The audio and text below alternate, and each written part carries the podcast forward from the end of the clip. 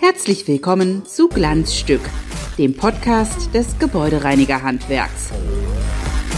Viel Spaß beim Reinhören.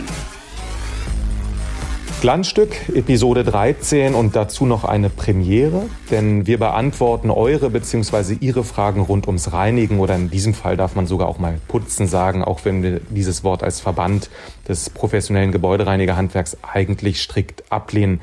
Denn Reinigung ist auch sprachlich qualitativ schon etwas völlig anderes als Putzen. Das vielleicht als Erklärung. Warum machen wir diese Sonderfolge? Weil wir als Verband auch immer wieder, ich sag mal, auf ganz normale Putz- oder Reinigungs- oder Haushaltsfragen angesprochen werden, gerade von der Presse oder im Social-Media-Bereich. Und deshalb dachten wir uns, wir tragen in dieser Folge einmal all die Fragen zusammen, die wir so bekommen und lassen sie von einer absoluten Fachfrau beantworten, und zwar von Helene Steiber. Hallo. Hallo, Herr Lück. Frau Steiber, um Sie kurz vorzustellen, Sie sind Prokuristin in einem mittelständischen Reinigungsunternehmen in Rheinland-Pfalz. Sie haben das Handwerk gelernt, eine Ausbildung gemacht, den Meistertitel. Sie sind öffentlich bestellte und vereidigte Sachverständige für unser Handwerk und on top noch studierte Betriebswirtin. In Ihrer Innung Rheinhessen-Pfalz sind Sie stellvertretende Obermeisterin und bei uns im Bundesinnungsverband seit vielen Jahren Mitglied des Ausschusses für Öffentlichkeitsarbeit. Vielleicht erste grundsätzliche Frage, nervt es Sie, wenn Sie Freunde oder Bekannte fragen, ey, mir ist da gestern ein Glas Rotwein umgekippt, was mache ich denn jetzt am besten? Oder ist das das Schicksal einer Reinigungsexpertin? Also solche Fragen nerven mich ganz und gar nicht. Im Gegenteil, es ist immer schön, wenn man Freunden helfen kann. Und wenn dann solche Themen an mich herangetragen werden, zeigt das eben ganz deutlich, dass wir Gebäudereiniger nicht nur putzen und das richtiges Reinigen auch gelernt sein will. Lassen Sie uns, bevor wir auf die Fragen kommen, noch kurz auf die Branche schauen. So viel Zeit muss sein. Sie sind Mitglied bei uns im BIV-Ausschuss für Öffentlichkeitsarbeit. Hier geht es um Marketing, um Image, um das Bild unseres Handwerks nach draußen. Hat sich das durch die Corona-Krise verändert? Absolut. Viele Menschen sind erstmals mit unserem Berufsbild in Kontakt gekommen, mit dem, was genau wir tun und dass wir sogar systemrelevant sind. Dadurch ist unser Stellenwert bei der Gesunderhaltung durch Reinigung und Desinfektion bekannt geworden. Empirisch kann man das auch in der Erfolgsgeschichte unserer Kampagne Rückendeckung nachvollziehen.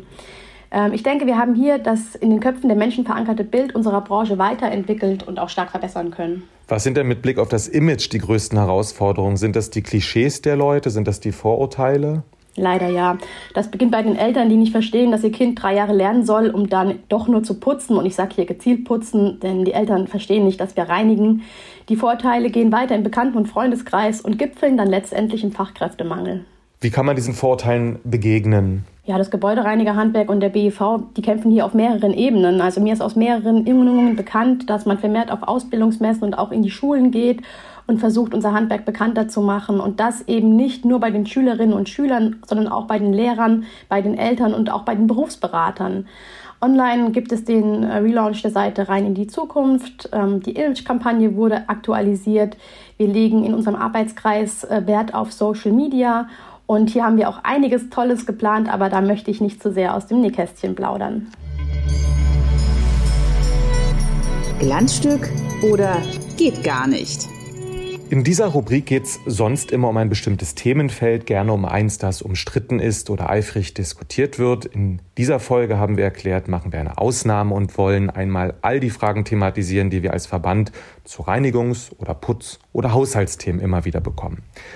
Also jedes Jahr vor dem Frühling, jetzt so langsam, bekommen wir zum Beispiel immer wieder Presseanfragen zum sogenannten Frühjahrsputz. Da geht es dann häufig um die Fensterreinigung, um Tipps, um Tricks und Mythen. Da würde ich mit Ihnen gerne mal die Fragen der Journalistin durchgehen. Zeitungspapier, hilft das beim Fensterputzen? Jein, also Zeitungspapier reinigt durch Mechanik, es schmirgelt den Schmutz sozusagen von der Scheibe runter versteht sich von selbst, dass mir Schmirgeln und Glas in einem Satz Bauchweh bereitet. Bei einer verrußten Kaminscheibe kann ich da noch ein Auge zudrücken, bei den Wohnungsfenstern aber bitte nicht. Da lieber ein sauberes, hochwertiges Mikrofasertextil benutzen. Okay, klare Antwort.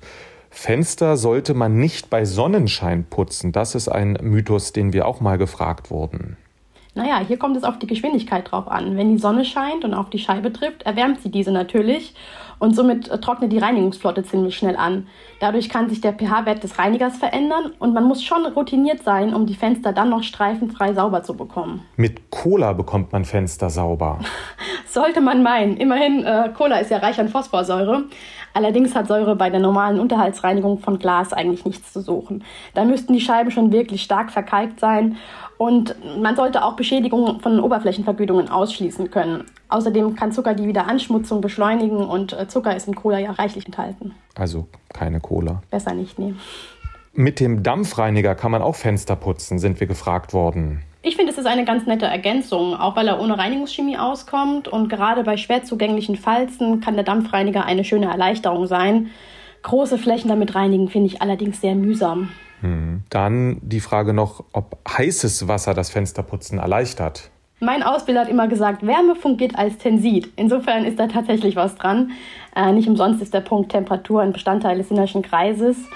Aber generell ist es so, da wo heißes Wasser eingesetzt wird, hat Reinigungschemie nichts verloren, denn entweder verdampft sie wirkungslos oder aber der pH-Wert des Reinigungsmittels verändert sich, habe ich ja auch oben schon erwähnt. Äh, und dann können natürlich auch Schäden entstehen, also von den Dämpfen, die man einatmet, mal ganz abgesehen. Wenn Wasser, dann maximal warm, bitte. Und wie kriegt man streifenfreie Fenster? Das ist ja so der Traum. ja, da habe ich tatsächlich einen super Tipp, äh, mit dem man auch noch richtig viel Zeit und Ärger spart und der ganz leicht geht. Das kann wirklich jeder. Sind Sie bereit, Herr Lück? Ja. Also Sie gehen einfach hin, nehmen Ihren Telefonhörer in die Hand und rufen ein lokales Gebäudereinigungsunternehmen an. Unsere Dienstleistung ist als haushaltsnahe Dienstleistung von der Steuer absetzbar und somit wird ein Teil der Fenster von Vater Staat gereinigt. Gut, das ist ein sehr intelligenter Vorschlag. Perfekt. So viel zum Themengebiet Glas und Fenster, nachdem wir sehr, sehr oft gefragt werden. Ähm, dann bekommen wir regelmäßig Presseanfragen zum Thema richtiges Staubsaugen in Privathaushalten. Das ist auch so ein Klassiker. Vielleicht können wir da die drei Fragen durchgehen, die ich gesammelt habe. Welche Reihenfolge ist richtig? Fängt man oben an, erst die Flächen, Ritzen, Ecken? Vielleicht können Sie das einmal erklären. Oh, jetzt wird es aber hochwissenschaftlich. Also zunächst sollte man mal Platz schaffen. Alles hochstellen, was auf dem Boden steht, ähm, nach oben stellen, wegräumen, sodass man viel Freifläche hat, die man auch schön saugen kann und vor allen Dingen unterbrechungslos saugen kann. Ich sauge persönlich immer von hinten nach vorne im Raum und teile mir den Raum so in optisch leicht einteilbare Segmente ein, dass ich auch ja keine Ecke vergesse. Und worauf sollte man beim Saugen achten, wenn man jetzt äh, Teppich oder, oder Hartböden hat? Was ist da der Unterschied? Geht es da um diese Aufsätze? Ja, bei Hartböden ist es natürlich wichtig, dass man einen Saugfuß hat, der eine geeignete Bürste hat und dass die Bürste auch sauber ist und dass nichts auf dem Boden liegt, was sozusagen den Boden verkratzen kann, wenn man die Bürste drüber zieht. Also beispielsweise eine Büroklammer oder ein sichtbares Steinchen, das sich unter das Staubsaugerrad dann verhängt und über den Parkettboden gezogen wird. Da erinnert man sich wirklich noch länger an die Staubsaugereinsätze. Auf Teppichböden benötigt man keine Bürste und ist der Teppich hochflörig, sollte man auf jeden Fall auch die Walze ausgeschalten haben. Okay, und dann noch eine, eine Frage, die wir häufig bekommen zu dieser Thematik. Was ist mit der Wattzahl? Ja, bei der Wattzahl ist nach wie vor festzustellen, das ist Geschmackssache. Es gibt Marktanalysen, die zeigen, ein Staubsauger, der angenehm leise läuft, wird bei gleicher Saugleistung weniger oft verkauft wie der lärmende Kollege. Das liegt daran, dass wir Verbraucher die Leistung zumeist an der Lautstärke und an den Watt festmachen. Klar sollte jedoch sein, je geringer die Wattzahl, desto besser für die Umwelt. Man sollte immer nur so viel Leistung abfordern, wie wirklich benötigt wird. Idealerweise geht das mit einer automatisierten Saugkraftregulierung. Diese saugt stärker in Bereichen mit Teppichböden und reguliert automatisch runter, wenn glatte Bodenbelege wie beispielsweise Fliesen gesaugt werden. Auch ein guter Hinweis. So viel zum Saugen. Und dann haben wir noch vier Fragen per Direktnachricht aus dem Social Media Bereich bekommen, als wir gesagt haben, wir machen jetzt einen kleinen Special ähm, Reinigungspodcast. Die gehen wir jetzt mal kurz durch. Ein Lenny fragt, wie kriege ich mit normalen Haushaltsmitteln hartnäckige Verschmutzung in der Toilette am besten weg? Naja, gerade wenn es um Kalkverschmutzung wie beispielsweise Urinstein geht, bin ich ein absoluter Fan von Zitronensäure. Die gibt es im Drogeriemarkt, ist sehr günstig und kann mit der entsprechenden Mechanikware Wunder wirken. Marcel will wissen, ist Essig ein Allheilmittel im Haushalt oder für irgendwelche Reinigungsarbeiten zu Hause ungeeignet, weil es Material kaputt macht oder angreift? Essig ist als Problemlöser bekannt und genießt aufgrund seiner natürlichen Zusammensetzung einen guten Ruf. Generell bin ich allerdings kein Fan von Essigreiniger und er hat für mich in der Reinigung auch nichts verloren. Zum einen, weil Essig gerade als Essenz verwendet sehr, sehr stark ist und Schäden verursachen kann. So darf er auf keinen Fall auf Natursteine kommen, auf Gummi und Silikone können Schäden entstehen. Aber auch in Kombination mit den Armaturen kann, eine giftige, kann giftiger Grünspan entstehen und die Schäden sind dauerhaft und können dann nur mit Austausch saniert werden. Auch da würde ich wirklich lieber zur Zitronensäure greifen. Okay, klare Antwort. Eine Steffi aus Köln fragt, womit sie ihre transparente Duschwand äh, aus Plastik am besten strahlend bekommt. Die Gebäudereiniger werben ja gerne mit dem Satz Werterhalt durch Reinigung und Pflege. Das trifft auch auf die Duschwand zu. Also am besten nach jedem Duschen einfach abziehen und abreiben, dass sie trocken ist, sodass Kalkflecken erst gar nicht entstehen können. Und sollte die Duschkabine dann doch mal eine gründliche Reinigung benötigen, muss auf jeden Fall darauf geachtet werden, kratzfreie Schwämme und Tücher zu verwenden, sonst können nämlich die das ähm, Acrylglas beschädigen. Genauso wie Alkohol- oder lösemittelhaltige Reiniger. Auch wenn ich mich wiederhole, bei der Duschwand eignet sich Zitronensäure. Alternativ natürlich auch der Kunststoffreiniger aus dem Drogeriemarkt. Okay. Und letzte Frage von einem Joe, der fragt, darf man auf einer Herdplatte, Induktion oder Ceran eigentlich den Dreck abkratzen mit diesem Schaber oder ist das eigentlich ein No-Go? Bevor der Glasschaber zum Einsatz kommt, äh, der ja mittels Mechanik auch reinigt, würde ich erstmal mich anderer Hilfsmittel bedienen. Beispielsweise, indem man ein Spültuch nimmt, das in warmer Spülmittelflotte getränkt ist und das auf den Schmutz legt. Dann kann man den Schmutz schön einweichen, er wird zum Quellen gebracht und in der Regel kann er dann auch einfach weggewischt werden. Kann man auch mit dem Sprühreiniger machen, den einfach aufsprühen, einwirken lassen und dann versuchen wegzuwischen. Mm, sollte die Verschmutzung dann immer noch nicht weg sein, kann man natürlich den Ceranfeldschaber verwenden. Um keine Kratzer in die empfindliche Glasoberfläche zu ritzen, muss darauf geachtet werden, dass die Klinge sauber und rostfrei ist. Und am besten mit einem 30-Grad-Winkel über die Fläche schieben von hinten nach vorne und auf keinen Fall hin und her. Sonst kann man nämlich auch äh, Kratzer verursachen. Das heißt, Sie sagen alle Dinge, die ich immer äh, falsch mache.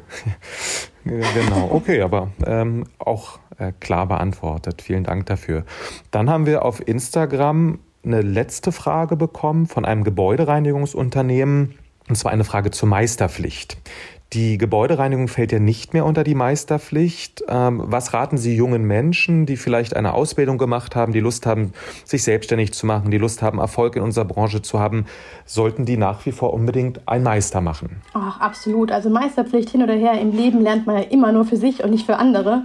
Und gerade wenn man sich selbstständig machen möchte und es dann darum geht, den eigenen Lebensunterhalt zu erwirtschaften und vielleicht seine Familie ernähren zu wollen und zu müssen, ist die Meisterausbildung ein absolut wertvolles Werkzeug, das ich jedem ans Herz legen möchte. Man bekommt in der Meisterausbildung das Rüstzeug, das man benötigt, um nicht nur handwerklich, sondern eben auch betriebswirtschaftlich, planungssicher und professionell seinen Betrieb führen zu können. Die eigene Sozialkompetenz und der eigene Horizont erweitern sich und abgesehen davon lernt man meistens auch echt nette Kollegen in der Berufsschule kennen. Okay, auch hier klare Antwort, Meisterpflicht hin oder her. Da gibt es natürlich immer politische Diskussion und unterschiedliche Meinungen. Glanz zum Schluss. Glanz zum Schluss. Zehn kurze Fragen an unsere Gesprächspartnerin mit der Bitte um spontane und ehrliche Antwort. Rheinland-Pfalz ist das schönste Bundesland Deutschlands, weil wir den besten Wein haben. Das hasse ich privat beim Putzen oder im Haushalt generell am meisten. Oh, das Sieb der Spülmaschine. Das mag ich gar nicht sauber machen. Das schönste Handwerk neben der Gebäudereinigung ist Dachdeckerei. Ihre Vorsätze für 2022. Gesund bleiben und meine Kinder weiter wachsen sehen. Das macht echt Spaß. Die Impfpflicht gegen die Pandemie halte ich grundsätzlich für den einzigen Weg, diesen Mist zu beenden. Mit wem lieber ein Abendessen? Mit der Ex-Kanzlerin Merkel oder mit dem aktuellen Kanzler Scholz und warum? Definitiv Frau Merkel, denn sie ist ähm, als weibliche Führungsperson echt eine Granate gewesen und da kann man einiges von lernen, glaube ich. 12 Euro Mindestlohn, beschlossen durch die Politik und nicht durch die Tarifparteien, finde ich. Einen starken Eingriff in die Tarifautonomie und da müssen wir Gebäudereiniger uns jetzt auch überlegen, wie wir damit umgehen. Verbandsarbeit macht Spaß, weil wir ein echt tolles Team sind. An Corona nervt mich am meisten. Das Testen. Letzte Frage. Auf einer Skala von 1 ganz mies bis 10 super top. Wie wird das aktuelle Jahr für die Gebäudereinigung? Ich bin ein optimistischer Mensch, deswegen super top und 10. 10 Punkte. Genau. Ja, prima. Mit diesen positiven Aussichten und diesem Optimismus sage ich herzlichen Dank, Frau Steiber. Vielen Dank, dass Sie für diese Schnellrunde zur Verfügung standen. Vielen Dank, dass Sie die ganzen Fragen unserer Community beantwortet haben. Vielen Dank, Frau Steiber. Vielen Dank, Herr Lück, hat Spaß gemacht.